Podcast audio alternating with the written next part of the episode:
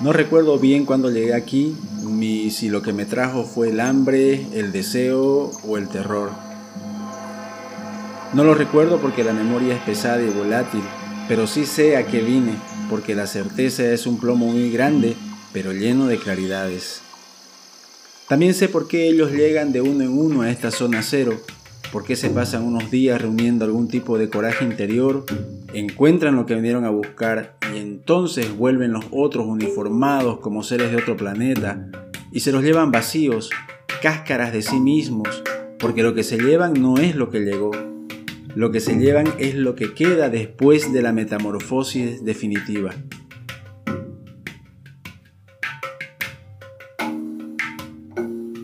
Hace unos días volvieron y dejaron a otro. Lo instalaron en la pieza única. Le enseñaron muy atentos y ceremoniosos los recovecos del lugar, la llave del gas, el funcionamiento de la cocina eléctrica que para algunos sigue siendo un misterio, la pila del agua, el baño discreto, la cama andrajosa, el muy guinda sofá de meditar en el centro de la pieza y la mesita de estar con la botella de sidra, la barra de chocolate y todo lo necesario para escribir la carta. Lo hicieron como siempre, tan metódicos como serenos, y luego se fueron en esa máquina ruidosa que ellos piensan que yo no sé cómo se llama. Es la única que viene por aquí, no hay otras y eso es un alivio. La zona cero es un sitio de confinamiento tan lejos y tan cerca de la vida normal allá al otro lado del muro. De alguna forma, eso te da una cierta intimidad, una cierta calma que no se encuentra en cualquier parte. Hoy me pasé el día tumbado de costado sobre el muro musgoso bajo el mango frondoso, frente a la cueva de este humano recién llegado, y en todo aquel tiempo de calor infernal y chicharras potentes, esa pobre criatura desamparada y en ruinas no salió al patio de las rositas blancas ni una sola vez. Los otros suelen salir a mirar, a reflexionar sobre la vida y la muerte, y vaya uno a saber qué cosas más. Pero este no. Al tercer día, no voy a decir que me preocupé, pero me pareció raro que la máquina no volviera a llevarse el desecho la cáscara, el capullo seco de la metamorfosis definitiva. Nada se movía en la calle desierta de tan raro vecindario. Nada se movía dentro de la cueva de ese humano. No salió ni una vez, pero al día siguiente humano sí salió con ese andar sin ritmo de perro malherido y volvió el rato largo con su cara derramada sobre el pecho y una bolsa blanca en la garrita huesuda e inservible. Luego desapareció detrás de la madera de su cueva mirando al suelo. Después hizo lo mismo tres veces más y me doy cuenta que eso es muy suyo. Nunca mira al frente, nunca se cuida de nada, no se involucra con nada a su alrededor, como si supiera que está más allá de cualquier peligro, como si en verdad ya nada le importara. Este no tiene miedo. Este vino decidido, no como los otros. Me acomodo en la ventana y desde ahí lo miro. A Humano le gusta la penumbra, la humedad vaporosa de este interminable verano fétido, tan incómodo como un momento incómodo, y también le gusta, sin ser consciente de ello, el olor a otras vidas errantes que se quedaron encerradas en esa cueva donde lo trajeron hace unos días para reemplazar al otro. Desde que llegué huyendo de una paliza, he visto a muchos. A casi todos los sigo viendo. Los traen en la máquina, los acomodan en la cueva donde están unos días hasta que sucede algo en la noche y después vuelve la máquina, los hombres uniformados como extraterrestres entran a la cueva, hallan el capullo seco, lo envuelven en vendas antisépticas, los meten en cajas amarillas y se los llevan no sin antes dejar todo ordenado y limpio en la cueva para esperar al siguiente.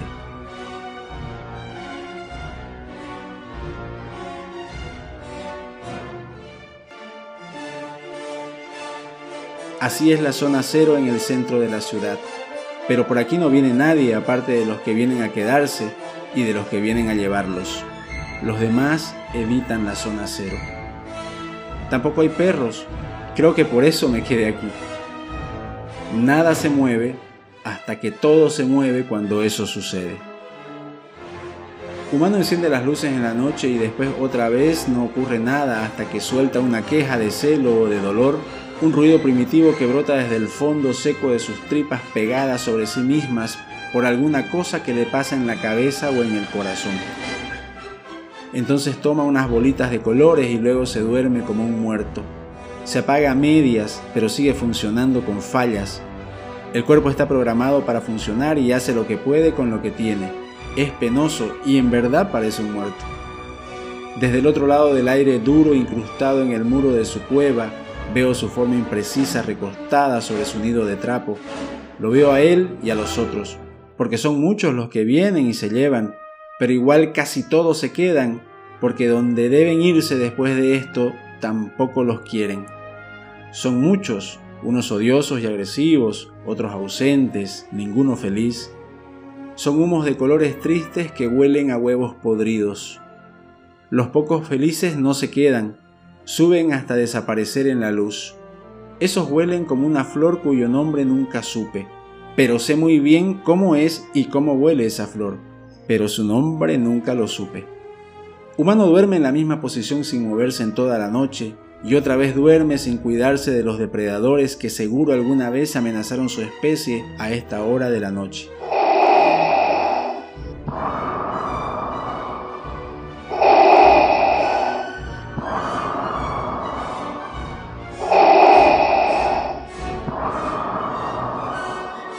Los otros antes de él sí temían a los depredadores nocturnos y no dormían en toda la noche, pensando que algo se les iba a entrar por la puerta que no es tan segura, pero tampoco es para tanto.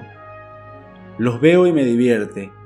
Por ejemplo, el anterior se sentaba en el nido de trapo con los pies descalzos sobre el piso frío y miraba la puerta con ojos aterrados hasta que amanecía. Ninguno de ellos parece saber que no los van a cazar, que solo son presas de su propia derrota. El terror es su premio por haber perdido y no lo saben. Humano está flaco, amarillo, envuelto en un aire de enfermedad que solo atrae moscas del matadero de vacas a unas calles de aquí. Está solo, débil y viejo, como los otros. Por tanto, ningún cazador que se precie tal se ensuciaría con cosas así. Es pura soberbia pensar que sí. Deseo que Humano se vaya igual que los otros, pero que ya no traigan más. No quiero compartir con nadie este territorio que me he ganado después de estupendas peleas en las que vencí por ser el mejor. Y porque el último rival estaba muy viejo y el anterior algo peor que eso. Le faltaba un ojo por haberse peleado aún antes con otro rival que ya no estaba aquí cuando yo llegué. Las peleas no siempre son por territorio, también se dan por hembras, que al fin de cuentas son lo mismo pero de otra forma. Gané y supuse que era momento de gobernar y reproducirse, pero aún no puedo porque la máquina no para de traer su carga y las hembras se fastidian fácil y se largan para otro lado. Humano me ve mirándolo por la ventana y se enfurece con su ira de papel. No es que le falte sentimientos, sino fuerzas. Me lanza cosas que golpean sobre el aire endurecido en el hueco del muro de la cueva. Bueno, le diré ventana. Humano le tira cosas a la ventana para asustarme. Iluso, lo miro y bostezo. Es un pesado inofensivo, como un perro muerto.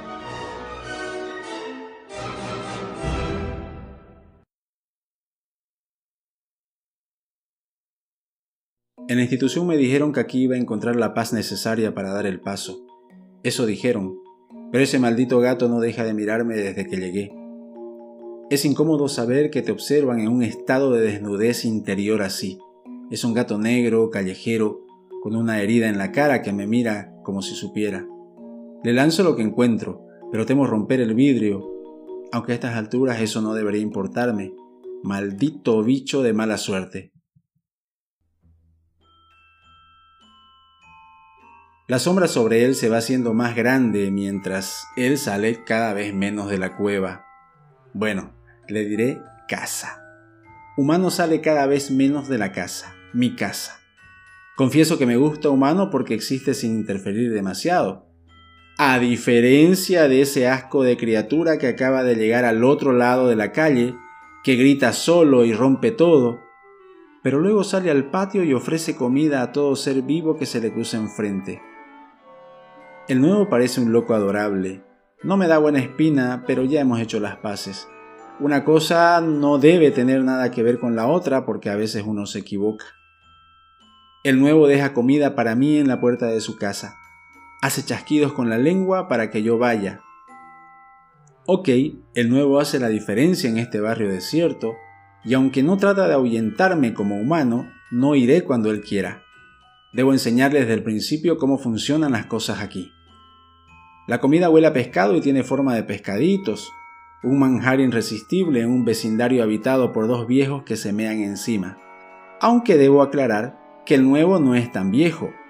Nos llevaremos bien con el nuevo, porque es distinto, es más vital que los otros, y más aún si se lo compara con mi humano moribundo al que no le caigo bien y me lanza tonterías cuando me ve mirarlo desde el otro lado de la ventana. Como lo del platito en el jardín mientras el nuevo me mira a la distancia. Igual me alimento en alerta, porque el viejo arte de cazar ya es conocido por muchos. En la casa del nuevo hay otras sombras que llegaron con él, sombras que me asustan porque son las que vi en la casa de donde escapé apenas la última vez. Soy negro y me quieren los locos y me odian los locos. Gente de mierda. También por eso me quedé aquí. Un tigre me muerde por dentro. Doy un salto lejos del plato como si el ataque interior estuviera ligado a un sitio fuera de mí, pero no. Un tigre me sacude por dentro. Huyo torpe, tropiezo, caigo ciego de dolor, me levanto, salto, giro en el aire, quiero ver qué me muerde, pero no hay nada. Camino primero y me arrastro después hasta los confines de mi reino. Vomito en negro y ya no veo nada. Despierto en una caja como en la que me tenía el humano que me crió luego de hallarme en el basurero. Aunque después me dejó en la calle porque su hembra le dio a elegir entre ella y yo, como si ella se pudiera comparar conmigo. Perdí, por supuesto, no lo culpo, yo hubiera elegido igual. La boca me sabe aceite, horrible aceite, odio el aceite, y la panza me arde como si el tigre que me comía por dentro haya caído ahí luchando con todas sus fuerzas y ahora se pudriera en sus propios jugos de descomposición.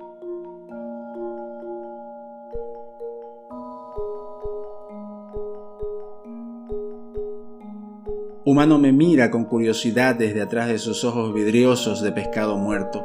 Maldita criatura, ¿cómo se atreve a darme aceite? Vomito otra vez, pero ya no negro, rosadito. ¿Estás bien, muchacho? pregunta. Claro que estoy bien, maldita sea. En un cuenco hay leche, desconfío, de este más que de cualquier otro, pero tampoco soy un idiota.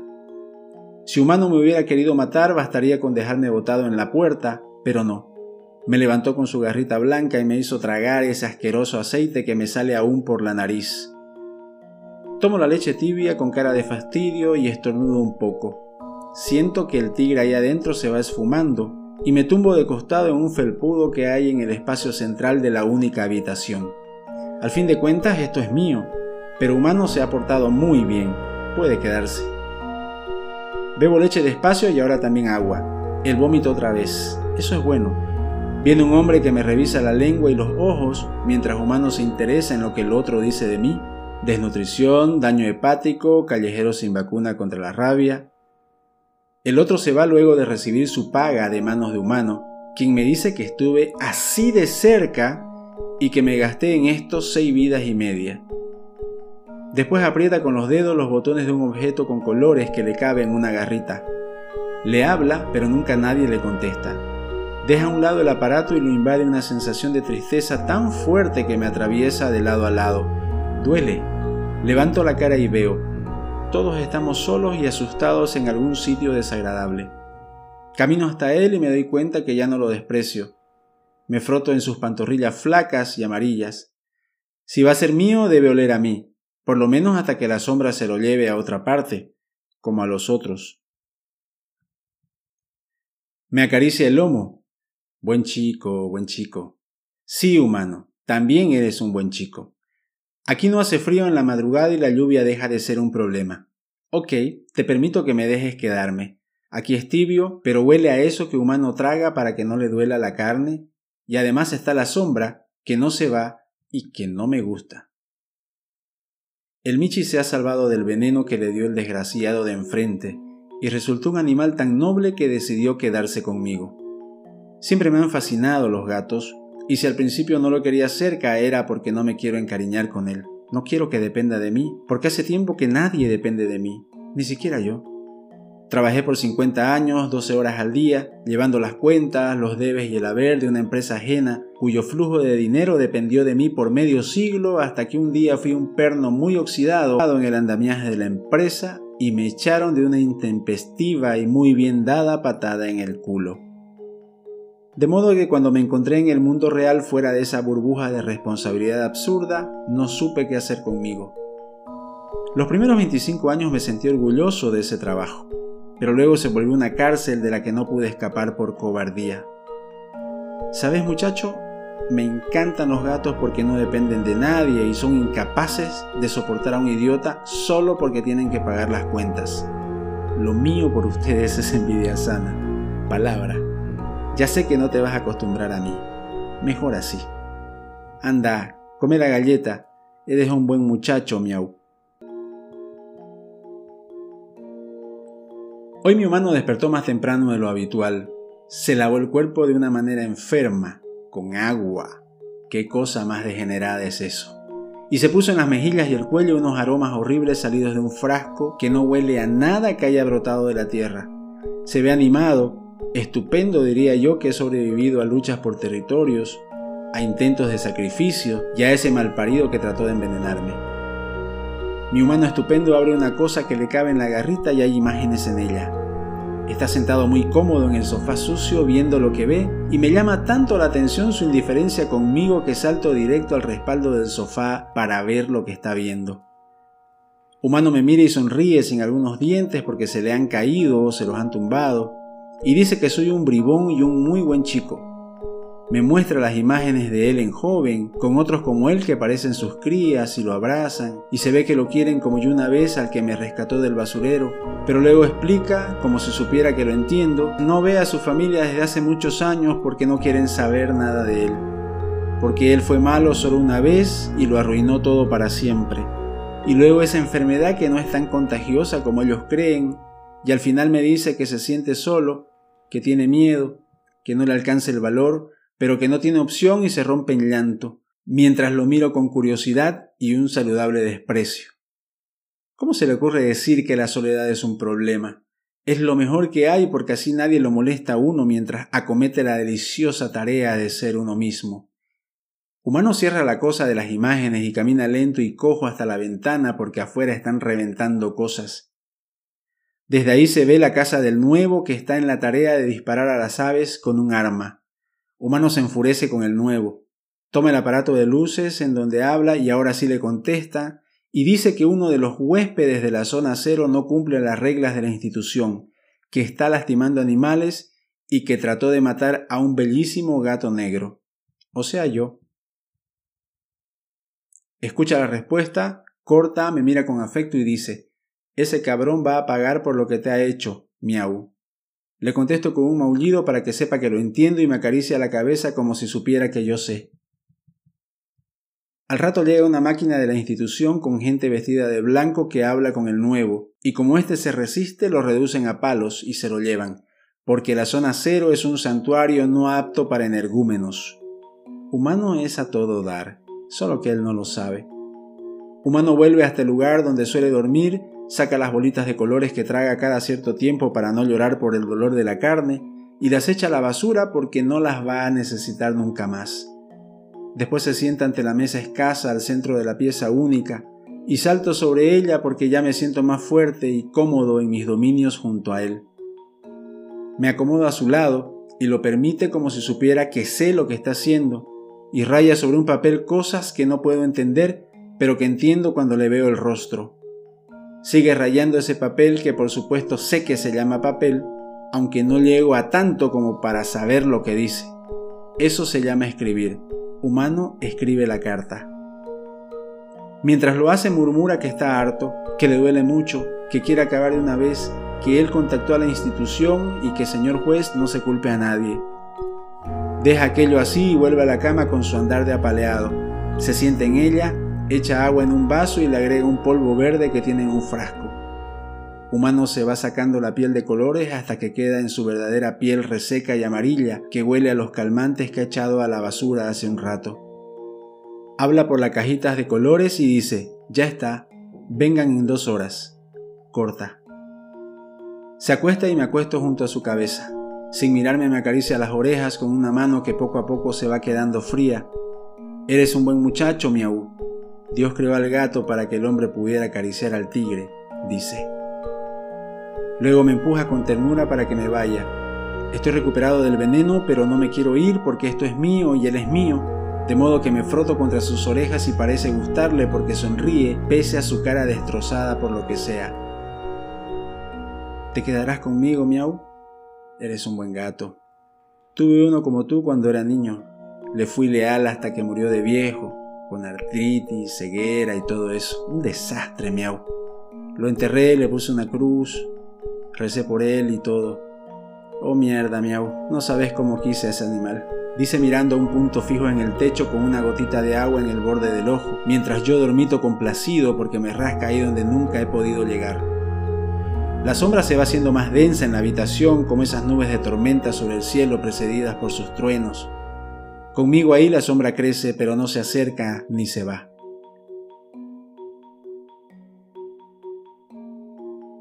A mis hijos les gustaban los gatos cuando eran niños. Creo que eso fue lo único en común que tuvimos en esos años en que mi trabajo fue lo más importante. Una empresa que no era mía resultaba más importante para mí que los hijos que sí lo eran. Incluso más importante que mi esposa, una mujer que había aceptado pasar el resto de su vida conmigo. Era tan sabia que no sabía que lo era, y no importaba, porque esa inocencia acentuaba su belleza, hasta que se cansó. Este día hubiera sido distinto si yo hubiera elegido mejor. Es increíble cómo tomamos a la ligera decisiones que transforman el futuro. No me arrepiento, porque sería peor, pero sé que la cagué, miau. Y ahora estoy aquí, hablando con un gato. Cierra los ojos y en el aire se siente que la carne le comienza a doler ahora que no ha tomado las pastillas. Se sienta con dificultad y echa esta vez un polvo blanco sobre un vaso de agua y se lo toma de un trago. Listo, miau, ya está, dice, y se acuesta de nuevo. Ahora sí la sombra deforme se posa sobre la carta que Humano escribió hace un momento. Me acaricia la cabeza con la garrita cada vez más fría y pequeña, me pide que no me vaya y para disimular que ahora sabe que lo entiendo, dice que mi pelambre es tan relajante. Ahora habla de su infancia, pero ya no conmigo. Le habla a los otros que están ahí esperando ver qué pasará con él cuando salga de la carne en un ratito más. Humano habla de su primera novia, de su boda, de los hijos, del error, del divorcio, del otro error, de la enfermedad, del trabajo, de la soledad y de cosas que no me interesan para nada, pero que parecen aliviarlo. Habla con los ojos abiertos desde un cuerpo que se va enfriando al ritmo de una respiración cada vez más lenta. Me duermo.